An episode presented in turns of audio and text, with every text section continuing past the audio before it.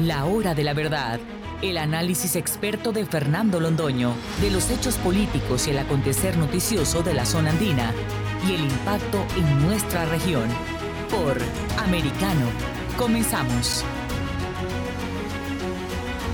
Queridos amigos eh, colombianos y en general de América Latina que se encuentran viviendo en los Estados Unidos, bajo el alero amable y productivo de esa gran nación del norte. No hemos podido saber finalmente en Colombia qué quiere hacer Gustavo Petro con el petróleo. No lo hemos podido saber. Un día dice que no le gusta, que va a prohibir la exploración y la explotación de petróleo, otro día dice que no, que tal vez sí, pero que solamente mientras eh, dura el petróleo que tenemos en existencias comprobadas. Es decir, que no va a haber exploraciones nuevas. ¿Qué va a suceder con el petróleo en Colombia y qué va a pasar con Colombia el día que no tengamos petróleo? Doctor Francisco José Lloreda, presidente de la Asociación Colombiana de Petróleos. Muy buenas tardes. Buenas tardes, Fernando. Es un gusto estar con usted y tan importante audiencia no solo en Colombia, sino en los Estados Unidos. En los Estados Unidos nos escuchan y quieren saber al fin, al fin en qué estamos. Gustavo Petro ha dicho que no a la exploración de petróleo, después que sí, pero que temporalmente, que en todo caso no habrá nuevas exploraciones de petróleo, nuevos contratos que se celebren, cuando esto tiene que ser un proceso dinámico nos parece a nosotros, por la importancia que el petróleo tiene en la economía del mundo y la que tendrá durante muchos años todavía, sino porque el petróleo es básico para la economía colombiana. Cuéntenos usted finalmente cuál es la posición del gobierno de Petro frente al tema del petróleo, doctor Lloreda. Fernando, todos tenemos conocimiento de, de unos anuncios del presidente electo respecto de los temas tanto de cambio climático, transición energética, industria de hidrocarburos. El presidente electo ha señalado que se va a requerir de una gradualidad. Lo importante va a ser eh, precisar esa gradualidad.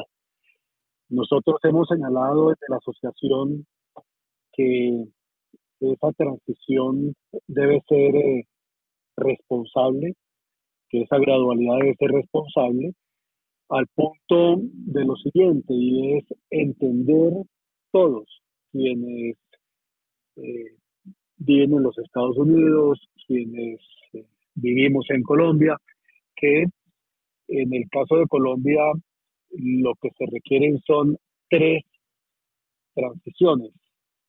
Cuando digo tres transiciones son transiciones que tienen que ser simultáneas, que tienen que ser perfectamente sincronizadas, porque si no, entonces saldría siendo absurdamente costoso y sería irresponsable para Colombia.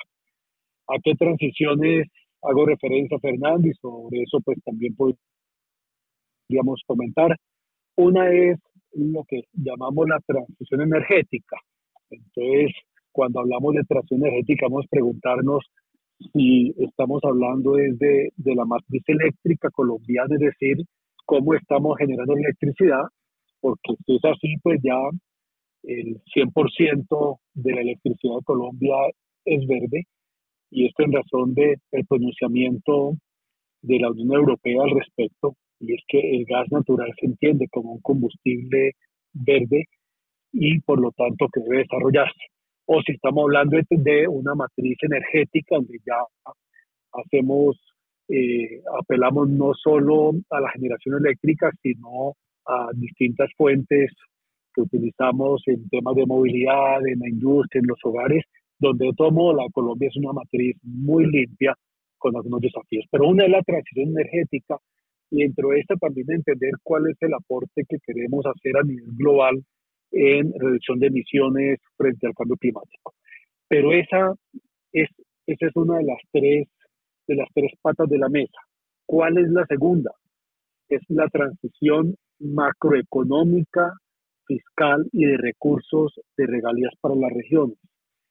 Eh, lo que quiero decir es que eh, debemos examinar con todo el cuidado, de una manera muy realista, es cómo avisoramos el comportamiento de nuestra balanza comercial, de nuestra balanza de pagos, eh, porque ahí lo que surge es, bueno, si queremos que otros sectores económicos eh, participen más de las exportaciones, extraordinario, pero eso se hace marchitando un sector o más bien buscando el crecimiento de otros, y eso cuánto tarda. Similar con la reducción del déficit fiscal, similar con las cuentas nacionales. Durante cuánto tiempo el país necesita y por lo tanto es deseable que la industria continúe aportándole recursos importantes al presupuesto nacional, que hoy día es casi el 18-20%, pero va, va más allá y es los departamentos de Colombia son algunos altamente dependientes en las regalías. Entonces, ¿durante cuánto tiempo queremos que estos departamentos sigan beneficiándose de las regalías o si no, cómo lo vamos a sustituir? Entonces, los tiempos de esa transición macroeconómica fiscal de regalías, hay que ponerle números y hay que ver si eso se logra en cuatro años, se logra en doce, se logra en quince, se logra en veinte, eh, y, ser muy realista al respecto. Y la tercera transición tiene que ver con el propósito de lograr una mayor eh, diversidad, no solo en la canasta exportadora, una mayor diversidad en, en, en, el aparato productivo colombiano. Es fácil hablar de convertir a Colombia en un país, de, eh, en un país turístico y sin duda alguna ha habido avances muy importantes en la materia, pero pues eso no se logra de la noche a la mañana, está asociado también con el clima de seguridad, está asociado con muchos temas. Lo otro, el impulso, por ejemplo, al agro en Colombia, que es tan importante, eso no se logra en la noche a la mañana. Y lo otro, pensemos en departamentos que son altamente eh, asociados o dependientes de la industria de hidrocarburos en Colombia. En el caso del departamento del Metro, más del 50% de su PIB está asociado a la industria. En el caso de Casanare, mucho más. En el caso del Putumayo. Y así podríamos revisar. Entonces, ¿será que vamos a lograr en cuatro, en cinco, en seis años una transformación productiva de estos departamentos? Lo otro es, pensemos en lo siguiente, y es, estos todos tienen que estar ligados también con todo lo que es la cadena de hidrocarburos en el país. Y cuando digo cadena de hidrocarburos, hago referencia a lo siguiente, Fernando. Hoy día, gracias a los hidrocarburos, además de lo que estamos hablando en materia de, generación de electricidad, de generación energética, en lo que tiene que ver con asuntos macroeconómicos y fiscales, en lo que tiene que ver con este desafío de transición eh, productiva, es 40 millones de colombianos al año hacen uso de, del transporte aéreo, es con combustibles eh, líquidos. Eh, 100 mil barcos atracan y salen de los puertos en Colombia al año con combustibles líquidos. 17 millones de vehículos automotores en Colombia, entre ellos 10 millones de motos, combustibles eh, líquidos. Eh, y así podríamos continuar, pero fíjense, en Colombia tenemos formales, sin contar los informales, más de 30 mil talleres, talleres que se dedican a la reparación, al mantenimiento de vehículos que funcionan con combustión de combustibles líquidos. Entonces, ¿qué le vamos a decir a todos los que trabajan en estos talleres? Que en dos, tres, cuatro años, entonces que tienen que cambiar de trabajo. ¿Dónde están los trabajos? ¿Qué vamos a decir a los más de mil concesionarios que tenemos en Colombia? ¿Qué vamos a entonces? sí es muy importante entender que esto no tiene que ver únicamente con cómo aportamos a que el cambio climático no empeore, donde, como lo hemos dicho en varias oportunidades, el aporte de Colombia en gases de efecto invernadero al mundo es de 0.4%, es decir, es, es, es, es, mínimo, sino que ya lo indiqué, tenemos una matriz eléctrica que ya es pues 100% verde y tenemos una energética que es avanzada, entonces tenemos que mirarlo de una manera muy integral. Con algo adicional, Fernando, y es, si fuésemos rigurosos, cuando vemos de dónde se origina ese 0.4% de gases de efecto invernadero de Colombia, en lo que tiene que ver con la operación de hidrocarburos es menos del 5%. ¿Ok? 12% está asociado con movilidad. El 60% está asociado con emisiones que están ligadas con sectores muy importantes del país, como el sector agrícola, ganadero, eh, deforestación, minería ilegal. Entonces, pues estos son, hay un 60% a que pues poca importancia se le da. Entonces, lo que quiero transmitir con, con, con esta respuesta tan larga es, es una transición responsable para un país como Colombia pasa por tres transiciones. La energética, la macroeconómica, fiscal y regalías para los departamentos. Y lo tercero, con entender que hay una hay distintos sectores económicos que dependen directa o indirectamente en todas las regiones del país de la industria.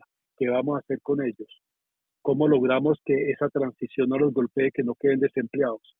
¿Cómo logramos que, repito, que 30 mil talleres en Colombia formales, no estoy hablando de lo informal ni siquiera, que a las de la noche a la mañana no terminen, no terminen viendo un chispero. Entonces necesitamos ser muy inteligentes en eso y entender que esa gradualidad tiene que ser una gradualidad responsable.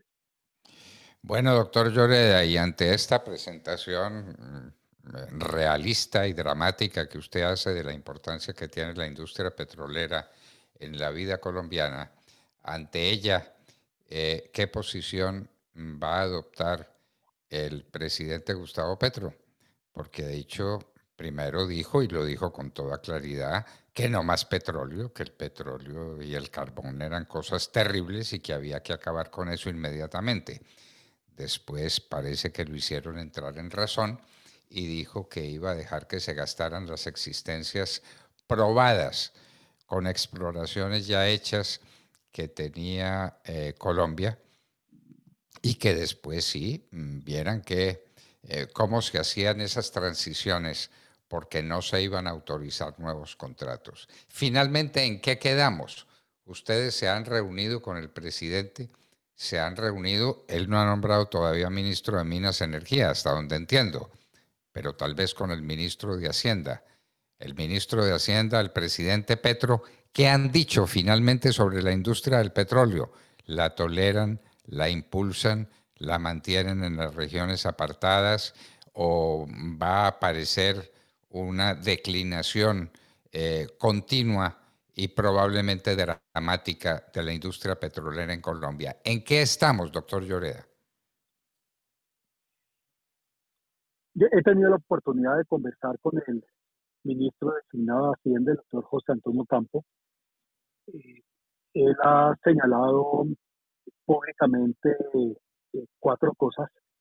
La primera tiene absolutamente clara la, pues, la importancia de la industria del petróleo y gas para Colombia y la importancia de continuar eh, eh, exportando petróleo hoy día y ojalá el día de mañana gas. pues como usted lo ha señalado en sus análisis, Fernando, si no, pues tendríamos un debate no solo en la balanza comercial, sino en la balanza de pagos. Es decir, por ningún motivo se puede dejar de exportar y eso, eso lo ha señalado el ministro de Hacienda. Eh, lo segundo, el, eh, ministro de Hacienda ha dicho que, eh, que la exploración que está en curso, es decir, donde hay contratos firmados, estos continúan. Eso pues nosotros asumimos que en, aras de la seguridad jurídica de Colombia debe implicar los distintos tipos de contratos que hay no solo en tierra firme, en costa afuera, sino también eh, contratos de exploración, contratos que tienen comprometida producción, pero uno esperaría que también los, los proyectos pilotos de investigación que tienen toda una sustentación contractual. Eh, lo tercero tiene que ver con los nuevos contratos. El eh, ministro ha señalado que están totalmente abiertos a revisar a partir de los contratos existentes eh, la necesidad de nuevos contratos. Nosotros lo que hemos transmitido es que eh, pues los contratos existentes uno puede asumir que tener un contrato existente significa que va a ser exitoso desde el punto de vista comercial, porque pues más o menos la probabilidad que tenemos con los pozos exploratorios es que pues eh, uno, en el mejor de los casos, dos de cada diez eh, salen siendo, pueden comercializarse, o sea, son rentables, pero esta es una efectividad que es baja, la que tenemos. Entonces, se necesita mucha exploración y los campos, pues los campos declinan entre 15 y 17% al año su producción. Entonces, eh, pues todos los años las empresas empiezan con menos 15 o 17% de producción por compensar para volver a mantener la producción. Entonces eso requiere contratos de exploración nuevos. Y eso, eh, cuando uno se pregunta es cuánto de nueva contratación, vuelvo a lo que indicaba en la triple transición, y es durante cuántos años queremos ser autosuficientes, durante cuántos años queremos que esta industria aporte recursos a la nación, qué necesidades tenemos desde el punto de vista de la balanza comercial y de pagos.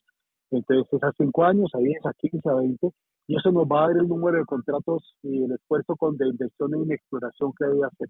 Entonces, pero el ministro pues, ha señalado que está pues, abierto a, examinar ese tema y yo creería que eh, en las comisiones de empalme esto empieza a analizarse con, con, con, prudencia y, espero que espero que continúe siendo así.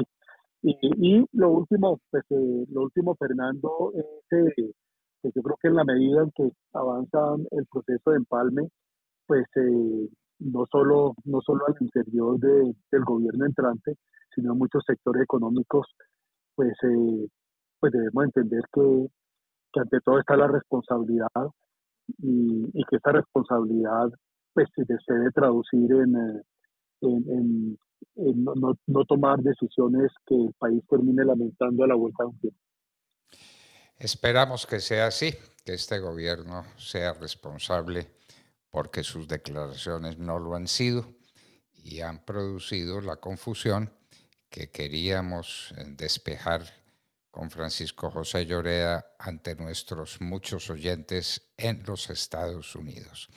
Francisco José Lloreda, presidente de la Asociación Colombiana de Petróleos, como siempre, muchas gracias por estar esta vez en americano, La Hora de la Verdad. Muchas gracias, Fernando. Señores, responsabilidad es lo que se necesita. Solo alguien muy responsable podría imaginar siquiera que se le quitara soporte, impulso, eh, ambiente positivo a una industria como la industria petrolera y lo que significa para la energía y para las finanzas de Colombia. Francisco José Lloreda, presidente de la Asociación Colombiana de Petróleos, estaba con nosotros en Americano, La Hora de la Verdad. La Hora de la Verdad, el análisis experto de Fernando Londoño, de los hechos políticos y el acontecer noticioso de la zona andina y el impacto en nuestra región. De lunes a viernes, 1 p.m. Este, 12 Centro 10 Pacífico por Americano.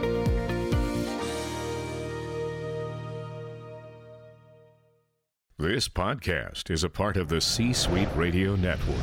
For more top business podcasts, visit c-suiteradio.com.